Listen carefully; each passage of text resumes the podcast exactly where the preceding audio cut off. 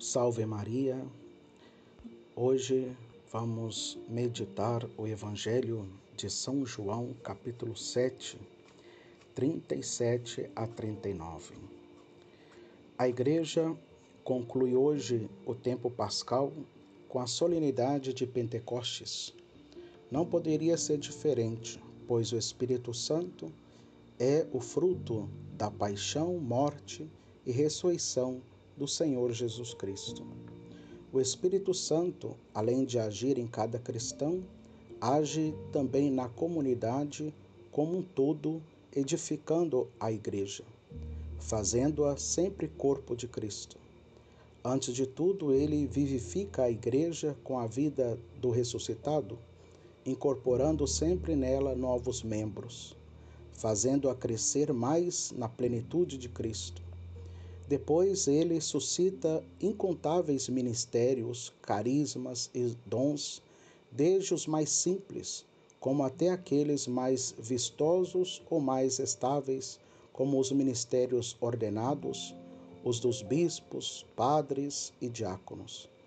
É o Espírito Santo que mantém esta variedade em harmonia e unidade, para que tudo e todos contribuam para a edificação do corpo de Cristo que é a Igreja. Assim, é no Espírito Santo que surge e ressurge sempre a vida religiosa, com tantos carismas diferentes. É no Espírito Santo que os mártires testemunham Cristo até a morte. É no Espírito Santo que se exerce a caridade, se visita os enfermos, se consola os sofredores, se aconselha, se socorre os pobres, se prega o Evangelho. Enfim, é no Espírito Santo que a igreja vive, cresce e respira. É no Espírito Santo também que os cristãos podem rezar, proclamando do fundo do coração que Jesus é Senhor e que Deus é nosso Pai de verdade. Somente porque temos o Espírito Santo recebido no batismo é que somos realmente filhos de Deus, já que recebemos o Espírito do Filho que clama em nós, Pai. O Espírito Santo une a nossa oração à oração de Jesus, dando-lhe valor e eficácia e colocando-nos na vida da própria Trindade Santa.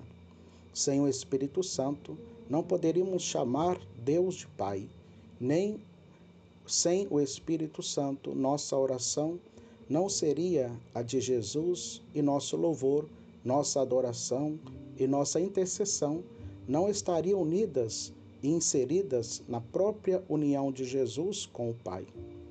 Finalmente, é no Espírito Santo que um dia, no dia de Cristo, quando Ele, nossa vida, aparecer em Sua glória, tudo será glorificado. A história será passada a limpo, a criação inteira será transfigurada, o pecado será destruído para sempre, a morte será vencida e nossos corpos mortais ressuscitarão, transfigurados com o corpo do Cristo Jesus ressuscitado. Então, plena do Espírito Santo, toda a criação será plenamente corpo de Cristo. O ressuscitado será cabeça dessa nova criação e entregará tudo ao Pai, para que o Pai, pelo Filho, no Espírito Santo, seja tudo em todas as coisas. É esta a nossa esperança, a nossa certeza e a plenitude da nossa salvação. É esta realidade estupenda que se iniciou com o dom do Espírito Santo, celebrado na festa de hoje. Louvado seja nosso Senhor Jesus Cristo, para sempre seja louvado.